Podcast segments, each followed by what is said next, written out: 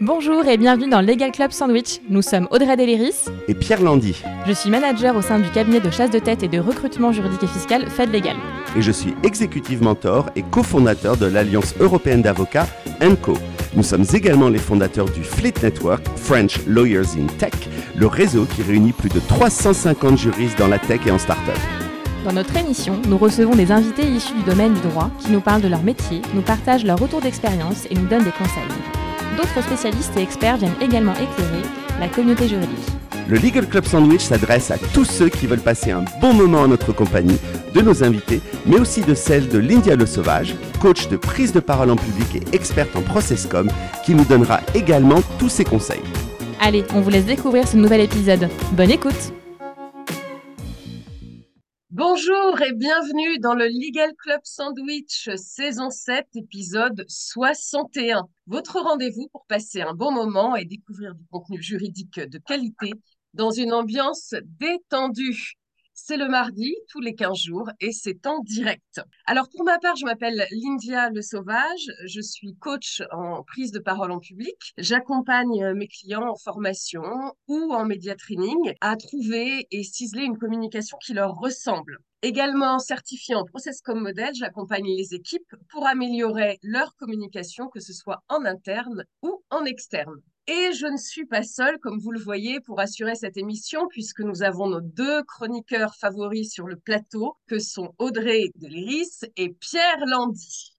Alors, Audrey, elle est manager au sein du cabinet de chasse de tête Fed Legal. Elle accompagne les directions juridiques et fiscales dans le recrutement, aussi bien en start-up que pour des groupes du CAC 40. On ne se refuse rien, Audrey. Tout ça dans les secteurs de l'industrie, euh, des services et de la tech.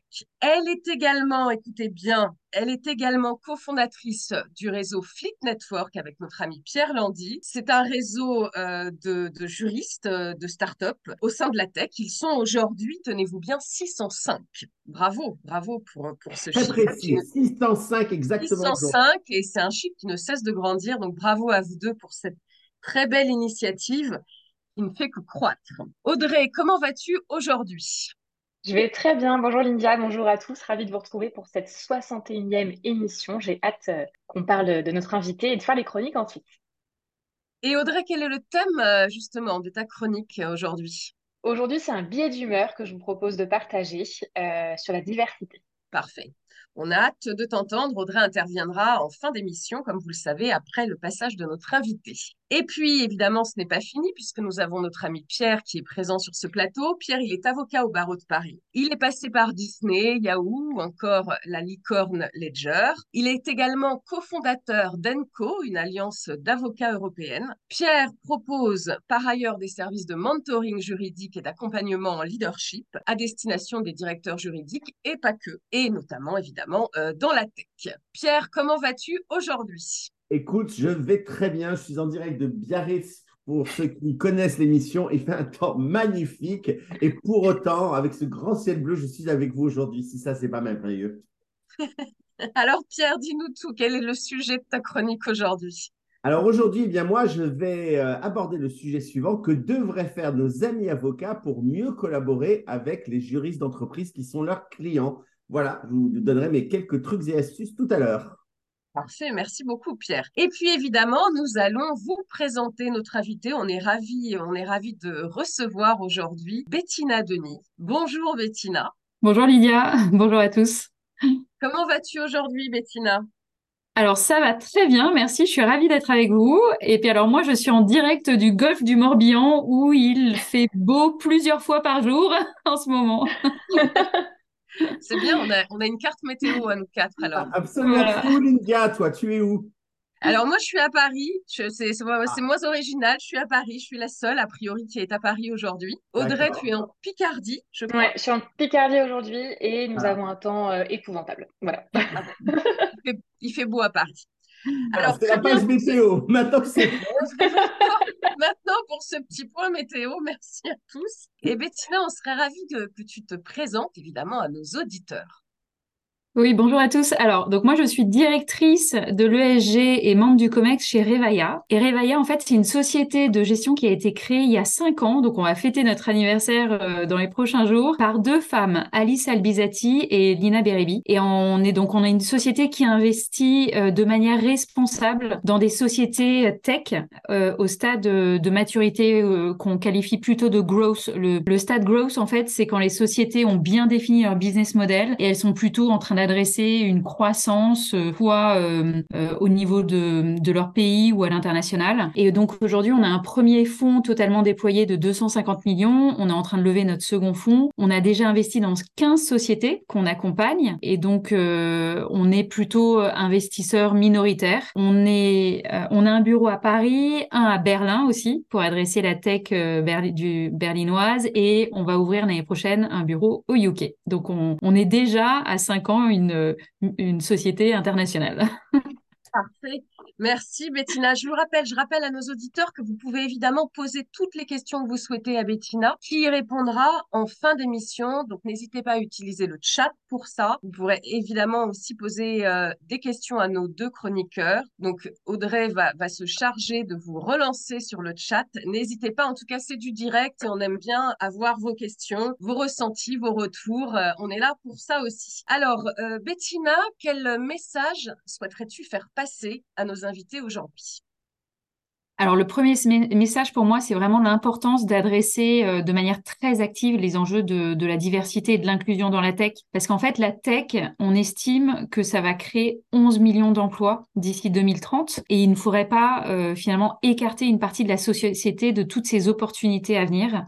Euh, et le deuxième, c'est le deuxième grand message, c'est que finalement c'est un travail vraiment collectif. C'est-à-dire que euh, les initiatives, il faut pas qu'elles soient portées juste par une poignée de leaders. Il faut vraiment que ce soit l'ensemble des acteurs de, de toute la chaîne de la tech qui doivent, euh, enfin qui doivent s'impliquer dans cet enjeu, que ça aille des investisseurs, du board euh, et des équipes, voilà, dans son ensemble.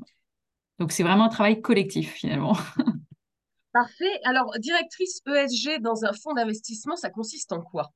Alors, euh, c'est vrai que mon métier, il y a cinq ans, euh, avait pas tout à fait la même, euh, la même dimension. ESG, déjà, cet acronyme, pour ceux qui savent pas ce que ça veut dire, c'est environnement, social et gouvernance. Donc, c'est vraiment, finalement, ça s'adresse aux pratiques des entreprises et c'est le socle commun qu'on va trouver pour toutes, pour toutes les entreprises. Donc, tout le monde euh, a des employés, tout le monde a des clients, tout le monde a des fournisseurs et puis on a tous un impact euh, sur l'environnement de, de, notre manière de faire. Ça, ça s'oppose euh, un peu à l'impact. Euh, on, a tendance un peu à mélanger ESG impact. L'impact, ça, s'adresse vraiment uniquement au business model, c'est-à-dire le produit ou le service qu'une entreprise va délivrer et qui va contribuer à avoir une, euh, un impact sur la société ou sur l'environnement. Donc moi, euh, chez Revaya, mon objectif, c'est vraiment de m'assurer que les entreprises dans lesquelles on investit s'inscrivent dans une trajectoire positive de, durable sur, sur les sujets environnement, sociaux et gouvernance. Euh, donc, comment, euh, comment je définis ce rôle? Tout d'abord, c'est déjà dans la sélection de notre stratégie d'investissement. Donc, bah, finalement, quand on décide d'investir de, d'investir dans une société, c'est quels vont être nos critères euh, de ESG qui vont être importants pour nous pour y aller. ensuite, une fois que cette société est dans notre portefeuille, c'est bah, comment on l'accompagne? Parce que franchement, les, les, nos sociétés, c'est quand même, ça reste des startups, elles avancent très vite, elles ont forcément tous les enjeux business en en tête, pardon, mais leurs enjeux, enfin euh, leur business, euh, leur pratique finalement, euh, elles savent pas trop par où prendre tous les sujets. Donc je suis vraiment là pour les aider à accélérer sur ces problématiques. Et puis évidemment, c'est important aussi qu'on montre l'exemple. Donc mon rôle va être de faire en sorte que ce qu'on demande aux autres, on se l'applique à nous-mêmes. Et, et d'ailleurs, dans cette démarche, on a reçu la certification B Corp au mois de juin. et cette certification, donc pour ceux qui qui connaissent pas forcément, B Corp c'est un organisme US, donc qui, certifie euh, euh, les entreprises sur la base de 250 critères. Et elle a vraiment cette vertu euh, d'être assez holistique, c'est-à-dire qu'elle va, c'est une certification qui va à la fois regarder comment on interagit avec nos clients, avec nos employés, avec notre écosystème. Donc, on a beaucoup aimé justement cette approche très globale et on, on est ravis d'avoir cette certification. Voilà. Félicitations pour cette certification. Merci. Merci pour euh, nous avoir expliqué ça. C'est en effet euh, beaucoup plus clair pour, euh, nous de voir en quoi consiste justement ton, ton, quotidien, même si on va revenir encore plus précisément là-dessus. tu nous as dit que Revaya investit dans les sociétés tech. Et quand on pense à la tech, on pense beaucoup aux enjeux diversité homme-femme. Est-ce que c'est juste de penser à cela justement? Oui, en fait, malheureusement, il y a effectivement euh, un sujet d'égalité homme-femme dans la tech. Pour donner euh, quelques chiffres, euh, alors forcément, quand on est dans la tech, on sort toujours des chiffres. Hein. c'est un peu notre notre biais. en fait, via, Equilip dit qu'il y a 21% de femmes au niveau des postes de leadership dans la tech européenne, et et en fait, cette implication, et puis de manière générale, il y a, on est même à 29% dans dans l'ensemble euh, dans, l'ensemble des entreprises tech. Donc, le fait qu'il y ait aussi peu de femmes dans une entreprise qui est quand même en forte croissance et qui a créé pas mal de valeur ces dernières années, ça a forcément pas mal euh, de, retombées. Et l'une des retombées, euh, c'est sur l'écart salarial homme-femme. On sait aujourd'hui au niveau de la tech qu'il y a un écart salarial de 21% au niveau de l'Europe. C'est-à-dire, alors, comment analyser cet écart salarial? Ça veut dire qu'en fait, euh, un homme, euh, un homme gagne 21 plus 21% de plus de salaire qu'une femme dans la tech. C'est lié à deux choses. Soit c'est parce que ils ont accès à des postes qui sont mieux payés. Donc justement, on parlait du leadership. Euh, donc il y a plus d'hommes au niveau du leadership, plus d'hommes dans les équipes vraiment tech qui sont effectivement aussi très bien payés. Et puis il y a un deuxième sujet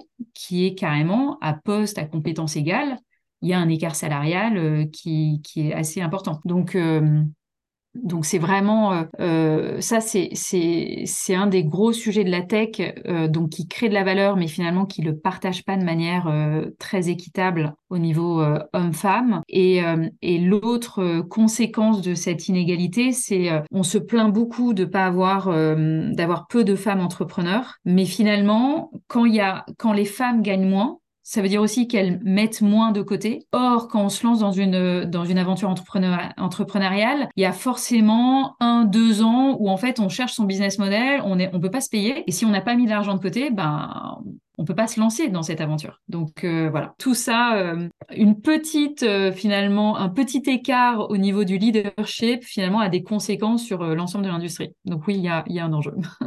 Mais en fait, alors tu parles homme-femme, peut-être juste pour préciser, il y a un écart, enfin, il y a un enjeu sur tout. J'assistais à une conférence qui parlait du sujet de l'âge. On sait que aujourd'hui, les seniors, euh, en fait, quand ils se disent qu'ils ne postulent même pas pour les offres d'emploi tech parce qu'ils se disent de toute façon je serai pas pris, je suis trop vieux. Et il y a même une, une stat qui disait dans la Silicon Valley, euh, il y a 43% des travailleurs du secteur de la tech qui pensent qu'un jour ils vont perdre leur travail pour une raison d'âge. Donc il y a vraiment, enfin euh, voilà, il y a, y a, la diversité dans sa globalité euh, qui est un enjeu au niveau de la tech. Ouais. Alors donc, euh, bon, bah, aujourd'hui, le, thème, c'est quels sont les moyens d'agir et, qu'est-ce qu'on peut faire. Donc, vous, là, plus précisément, chez Revaya ou même de manière générale au niveau VC, pardon, qu'est-ce qu'on peut faire? Alors, c'est ce que c'est un peu le message que j'ai envie de faire passer aujourd'hui, c'est que c'est toute la chaîne de valeur qui est concernée. Euh, clairement, au niveau VC, euh, nous, en fait, on, voit des dossiers qui passent. Euh, on a tous des biais d'analyse donc, euh, on va forcément euh, aimer euh, une industrie, on va, voilà, on a des biais, mais un des biais qu'on a, c'est aussi un peu le côté qui se ressemble, ça semble. Si on a en face de nous quelqu'un qui nous ressemble, en fait, on va forcément être beaucoup plus attentif à tout ce qu'il va nous dire. Donc, la première chose, je pense qu'on doit faire au niveau VC, c'est de mettre en, avoir une équipe d'investisseurs diversifiés, parce qu'ils vont, résultat, analyser chacun des, avoir des sujets et des préférences, des biais très différents, et donc pousser des dossiers euh, qui, vont permettre plus de diversité au niveau des, entrepreneurs. Ça, je pense que c'est vraiment un gros sujet. Et en fait, euh, au niveau du VC européen, il n'y a que 14% de femmes dans les équipes d'Invest. Donc, il y a un gros sujet là-dessus de diversité au niveau des équipes. Et puis ensuite,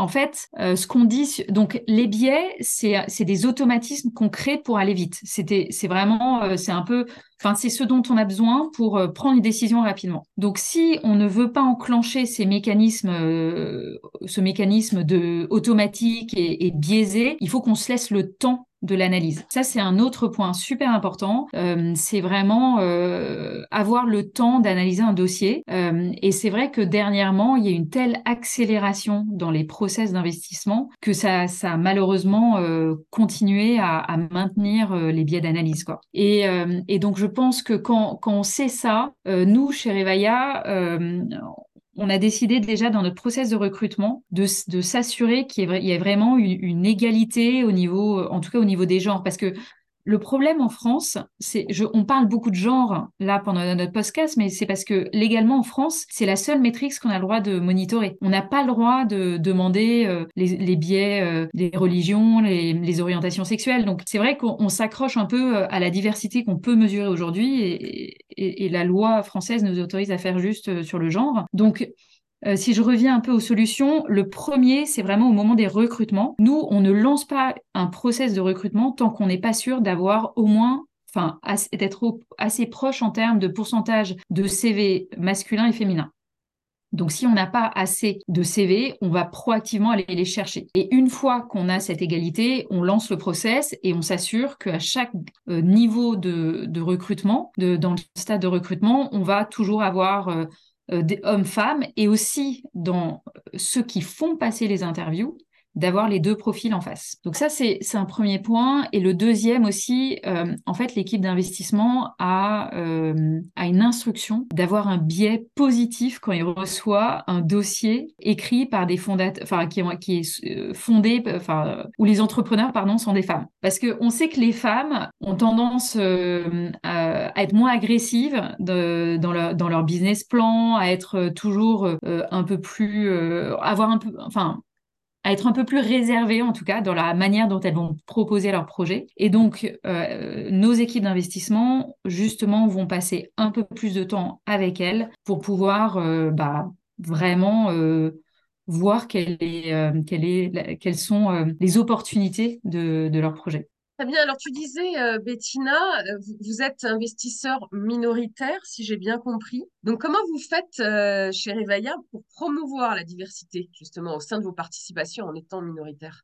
Ouais, alors, je pense que ce qui, déjà, la bonne nouvelle, c'est que l'intérêt d'avoir une équipe diverse n'est juste plus un débat. On ne pas, enfin voilà, on sait que avoir des fondateurs, un board et des équipes euh, et, une équipe commerciale aussi euh, diversifiée, c'est bon pour le business. Donc ça, déjà, il n'y a plus débat. Euh, on est minoritaire, mais on a des places au board.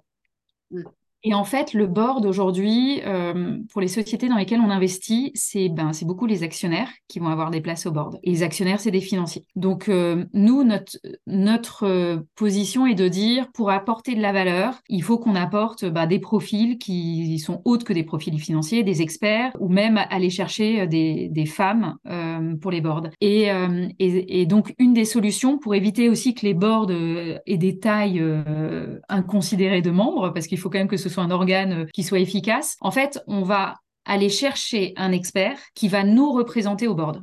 Comme ça, c'est pas nous, euh, actionnaires, qui sommes au board euh, parmi d'autres actionnaires, c'est vraiment cet expert du secteur qui va nous représenter. Et je peux donner peut-être l'exemple de la société Hublot, une de, nos participations en fait, et donc s'appelle Hublot. C'est une plateforme pour gérer les remplacements et les recrutements du personnel soignant pour les hôpitaux et les cliniques. Et donc euh, on, est allé chercher Alexandre Pachulski, qui est en fait le cofondateur de Talent, Talentsoft. Talentsoft, donc c'est un outil RH, c'est ce que fait Hublot, qui il est à la fois entrepreneur, donc voilà, cette double casquette, entrepreneur et secteur RH, apporte beaucoup de valeur pour, pour cette participation. Merci beaucoup pour l'exemple. En effet, euh, Bettina, c'est concret. Et justement, quand on parle de concret, est-ce que tu aurais des actions concrètes que tu conseilles de mettre en place euh, lorsque tu accompagnes, lorsque vous accompagnez avec Revaya, euh, justement, ces sociétés et les investisseurs, du coup Ouais, alors le point de départ, c'est la mesure. Ce qu'on ne sait pas mesurer, c'est comme euh, piloter à l'aveugle, ça sert à rien. Donc il faut absolument mesurer et ça donne des prises de conscience incroyables. On a une société en portefeuille, quand elle a mesuré justement son gender pay gap, il était bien au-delà des 20% de la tech, euh, ils sont tombés de leur chaise et alors il y a eu un plan d'action derrière, ils ont responsabilisé tous les, tous les chefs de département pour justement euh, réduire euh, cet écart salarial.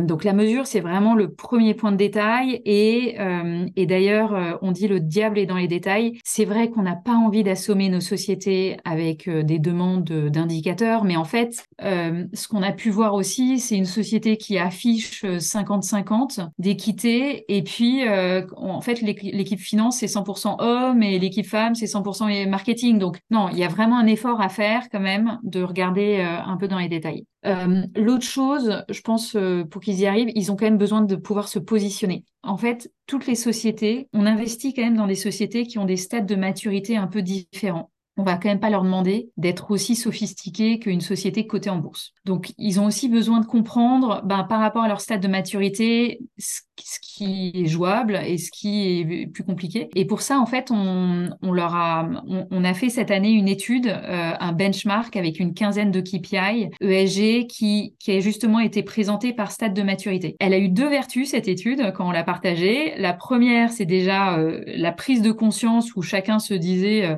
ah je pensais que je faisais plein de choses, mais en fait, je fais comme tout le monde. Et la deuxième, en fait, on, on va pas se mentir, les entrepreneurs ont tous un petit esprit de compétition. Euh, et donc, elle a un peu créé l'émulation en se disant, bon, bah, si les autres font ça, en fait, moi, je vais faire mieux. Et voilà. Donc ça, c'est, euh, ça, a eu une bonne vertu euh, de, de faire cette étude.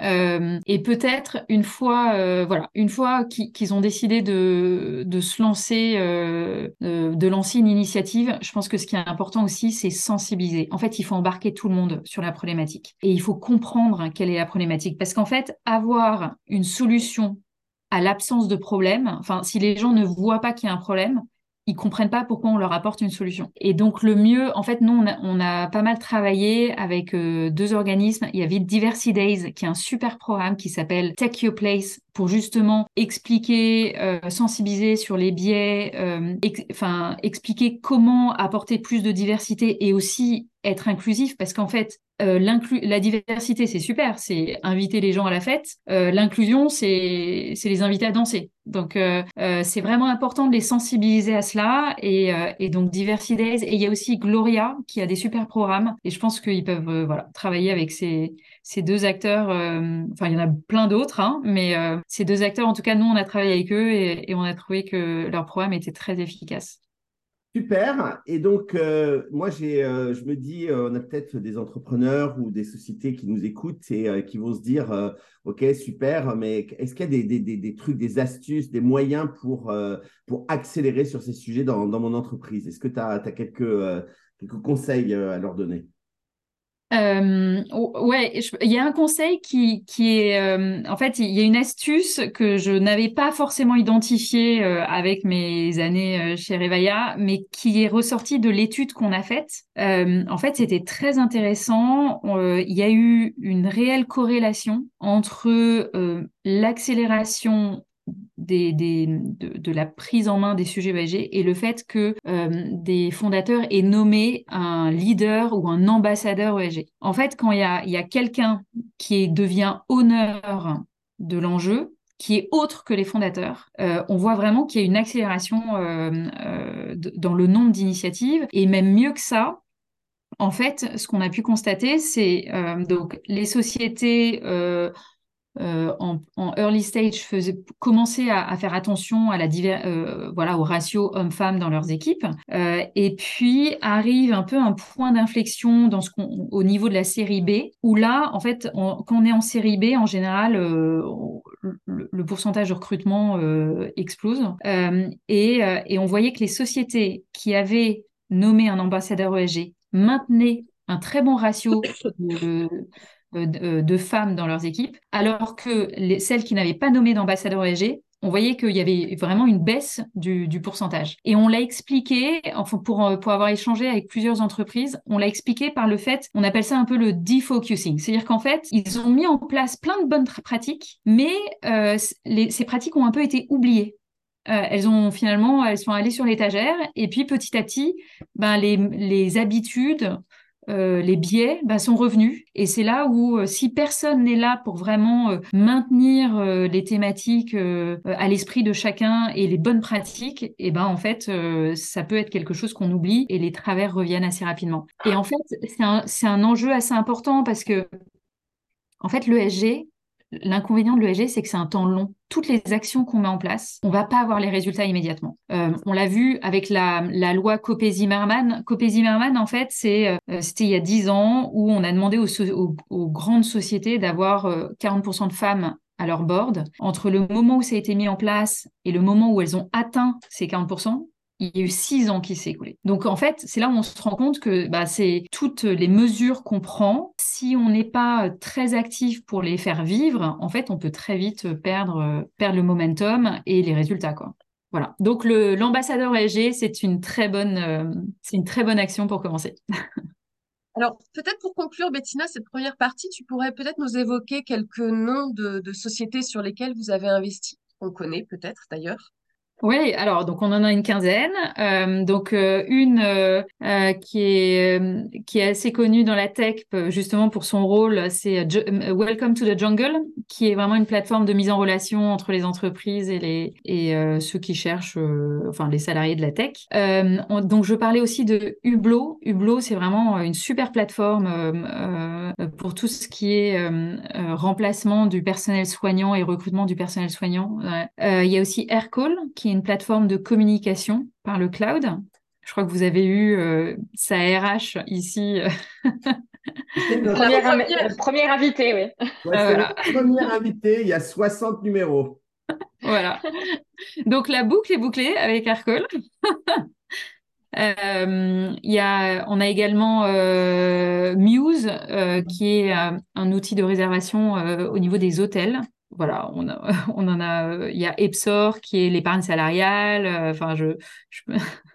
C'est bien, ça nous permet de visualiser un peu mieux, de mieux comprendre en tout cas. Et puis voilà, c'est des sociétés qu'on connaît en plus, donc on, aime bien. Hein, Audrey, on aime bien le concret. On adore le concret. Merci beaucoup, Bettina. Je rappelle à nos auditeurs que vous pouvez poser des questions à Bettina. Elle y répondra en fin d'émission. Et c'est maintenant. Merci beaucoup, Bettina, euh, pour cette interview. On te retrouve juste après les chroniques, évidemment. Et euh, je vous demande d'ouvrir grand vos oreilles pour le jungle de Pierre Landy. We do.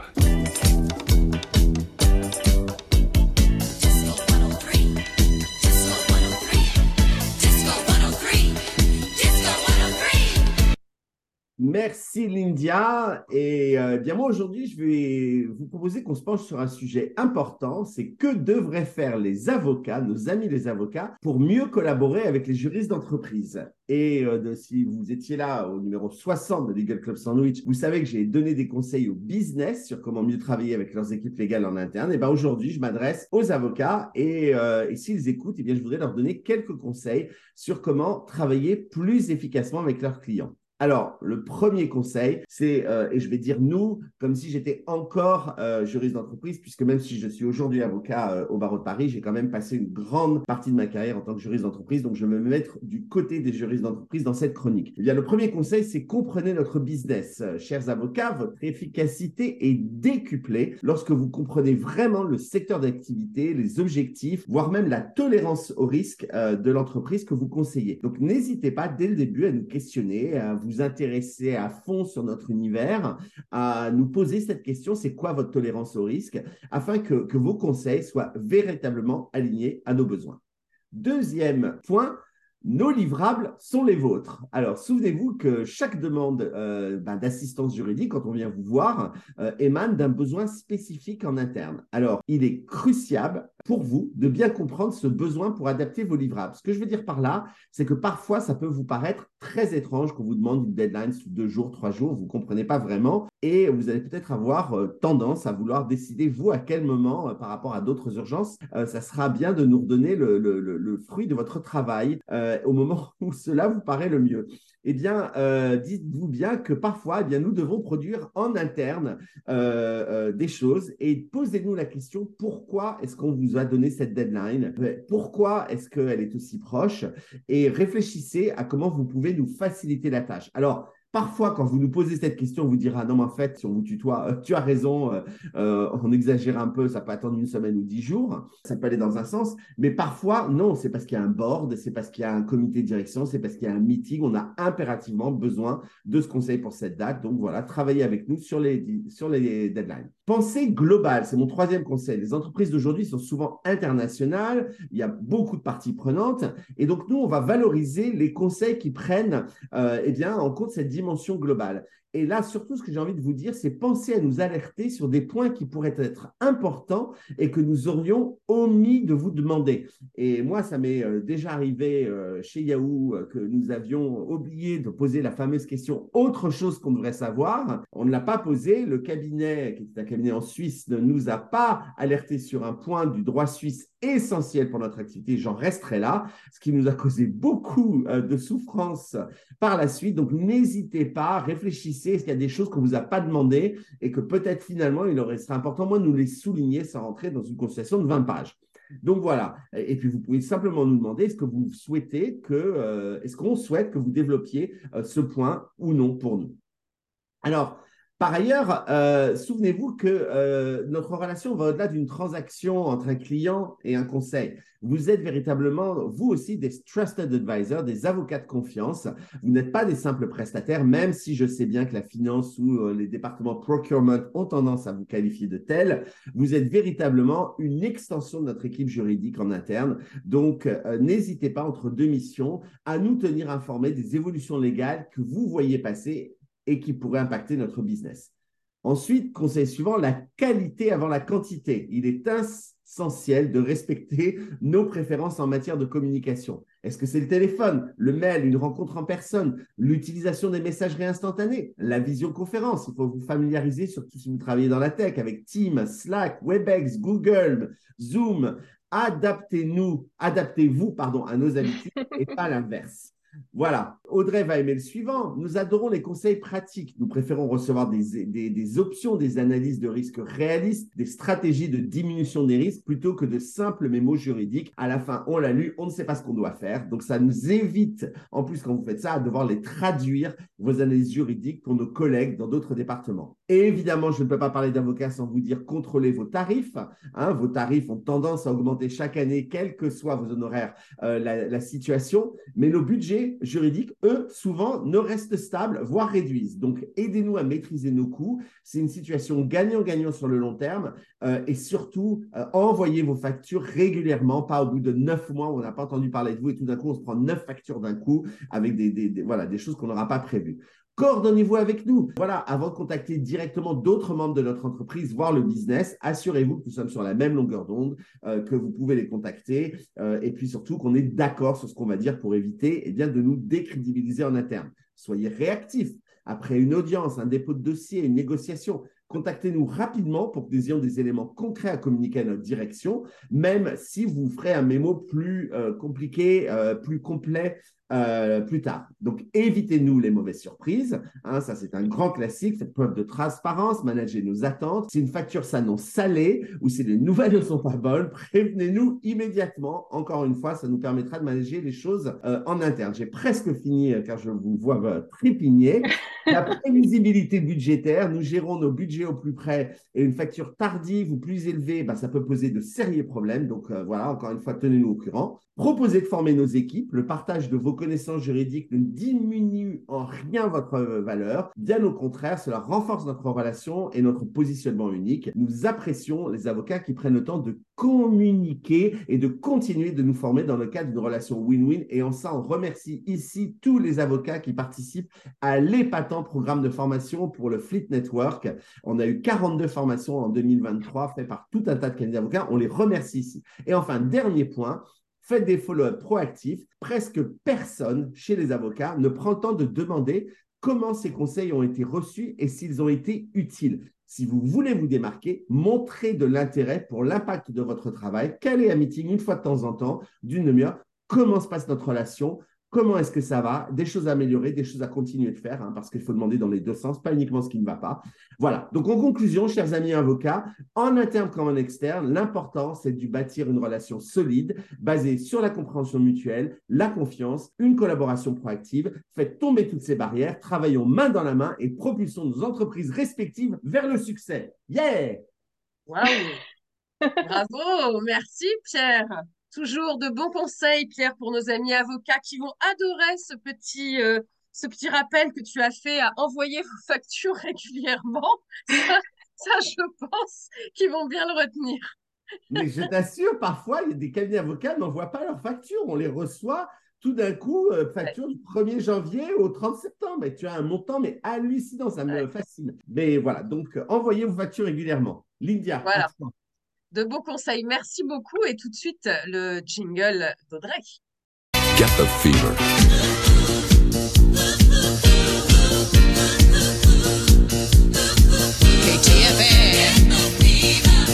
Merci Pierre. Aujourd'hui, ce n'est pas une chronique comme les autres. Aujourd'hui, c'est un billet d'humeur que je vous partage en mon nom personnel. J'ai une question pour vous qui nous écoutez. Est-ce que vous savez ce que c'est le rêve ultime d'un chasseur de tête? L'utopie qui ne se réalisera jamais, mais vers laquelle je tends tous les jours. Tu sais ce que c'est, toi, Lydia Non.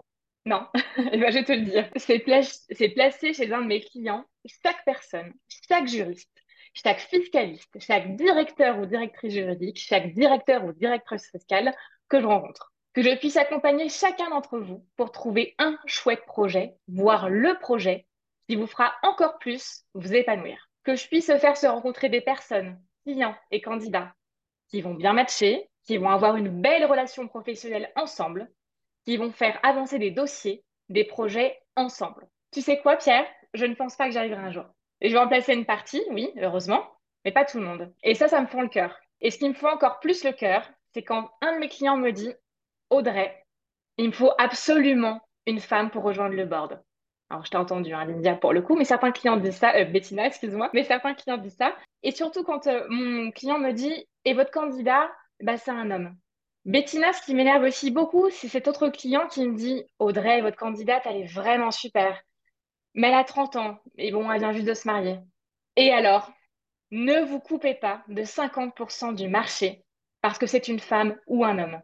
Peu importe. Alors, je comprends que vous ayez des exigences d'avoir un board équilibré avec autant d'hommes que de femmes. Et c'est vraiment très bien. Mais ne pas rencontrer ce candidat parce que c'est un candidat et non une candidate, et l'inverse est vrai aussi, bah, je trouve ça vraiment dommage. De ne pas lui donner sa chance et d'au moins le rencontrer. Alors peut-être que ce sera finalement pas le bon match, mais au moins pas de regret. Autre point, pour équilibrer votre board, vous pouvez aussi aller chercher du côté d'autres fonctions, la direction financière, direction commerciale, il y a aussi de bons éléments très bien dans chaque domaine, comme tu le disais justement, Bettina. Et à cet autre client, vous savez, celui qui évoquait cette candidat de 30 ans, jeune mariée, on est en 2023 et je suis encore étonnée, voire très énervée, d'avoir à écouter ce genre de discours. Première chose, on ne peut pas supposer deviner des projets d'un ou une candidate et en plus, ils ne nous concernent pas. Deuxième point, que ce soit un ou une candidate, il ou elle peut s'absenter quelques mois pour de multiples raisons une grossesse, un congé maternité ou paternité. On est en 2023, je vous le rappelle. Un voyage, un congé sabbatique, malheureusement un accident, mais nous ne sommes pas devins. Personne ne sait ce que l'avenir nous réserve. Ni mes clients, ni mes candidats, ni toi, Lydia, ni toi, Pierre, ni toi, Bettina, et moi encore moins.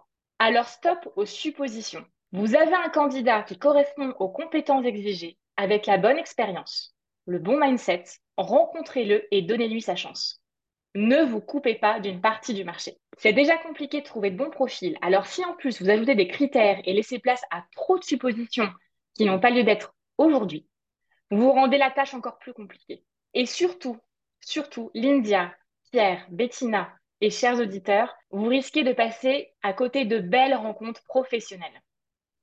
Et ça, foi de chasseuse de tête, je ne peux pas vous laisser faire ça.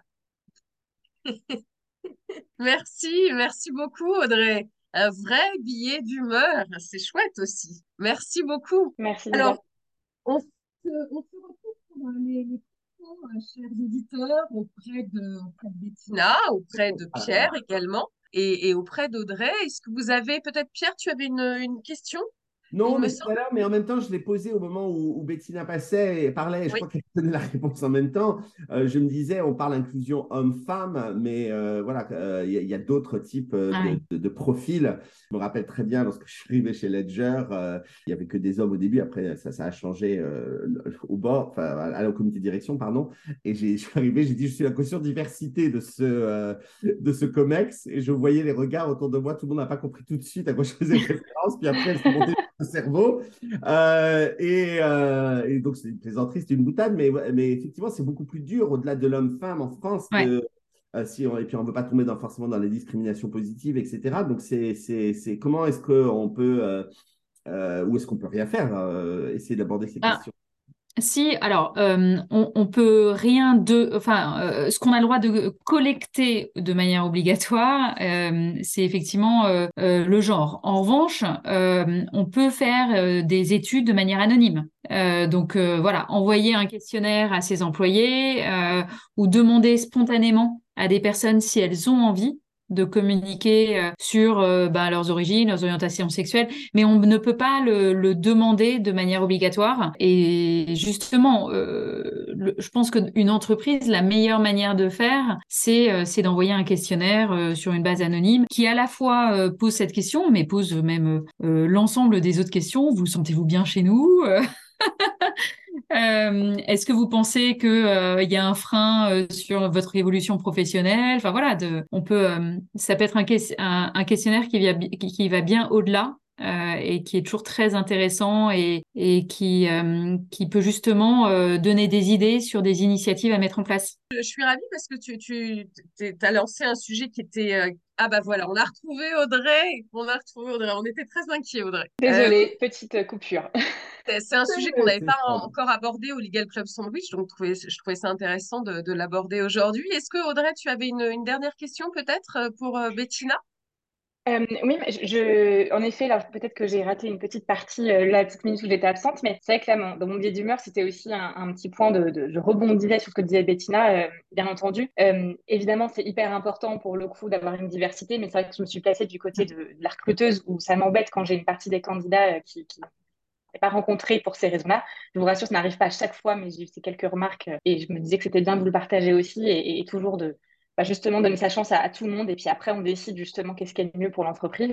Mais c'est pareil en termes d'âge aussi. Hein, et euh, voilà, j'aurais pu faire peut-être un deuxième biais d'humeur sur la diversité au niveau des, profils plus expérimentés. Mais euh, voilà, est-ce que toi, Bettina, justement, tu as des choses à, et, des retours d'expérience par rapport à ça, justement Non, mais justement, pour rebondir, enfin, je pense que c'est, c'est justement un très bon conseil. Euh, nous, dans notre process de recrutement, on maintient systématiquement homme-femme jusqu'à la fin. Et en fait, euh, même si on, on voit qu'il y a une préférence en termes de compétences, parce qu'en fait, euh, ces candidats, eh ben, au moins, on les arrête pas trop tôt dans le process et ils prennent l'expérience du de l'étape d'après. Donc chacun s'enrichit euh, de d'avoir euh, bah, bénéficié d'aller plus loin dans le process dans, le process. Nous parce que euh, on bah oui on, on, continue à parler à des candidats qui euh, sont toujours très intéressants et le candidat lui-même au moins il sait parce que nous euh, désolé je donne plusieurs exemples, mais euh, euh, en fait, on a trois phases. On a une phase recrutement, on a une phase étude de cas, et puis ensuite, on a une autre phase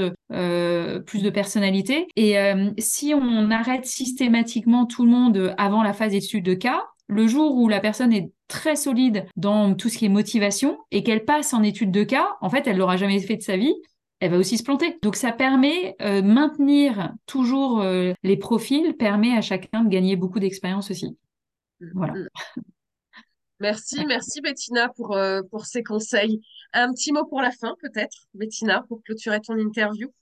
Et ben voilà, j'espère qu'en tout cas le message de dire que c'est euh, un travail d'équipe euh, est passé, que vraiment Audrey, je rebondis sur le fait que on peut pas, enfin on, peut pas mettre de côté une partie de la population.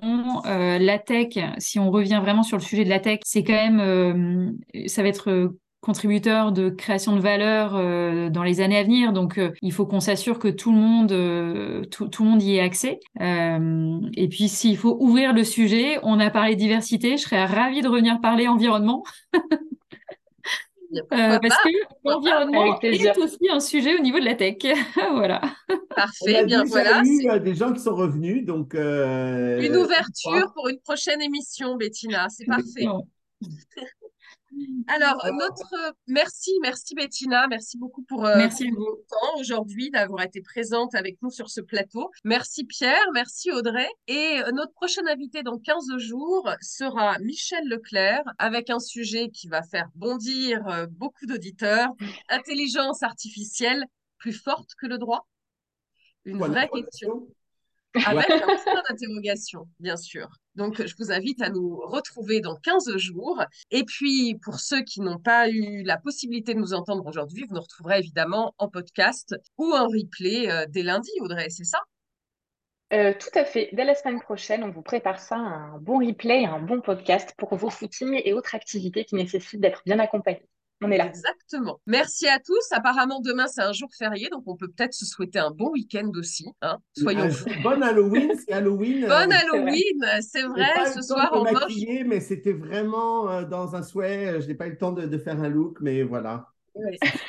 Tu le regrettes déjà. Tu le regrettes déjà. Je le regrette déjà. Bon, allez, on est de pleine bonne humeur. Tout le monde se met à danser. C'est parti. Jingle de fin. Merci à tous et à dans 15 jours. Merci de nous avoir écoutés.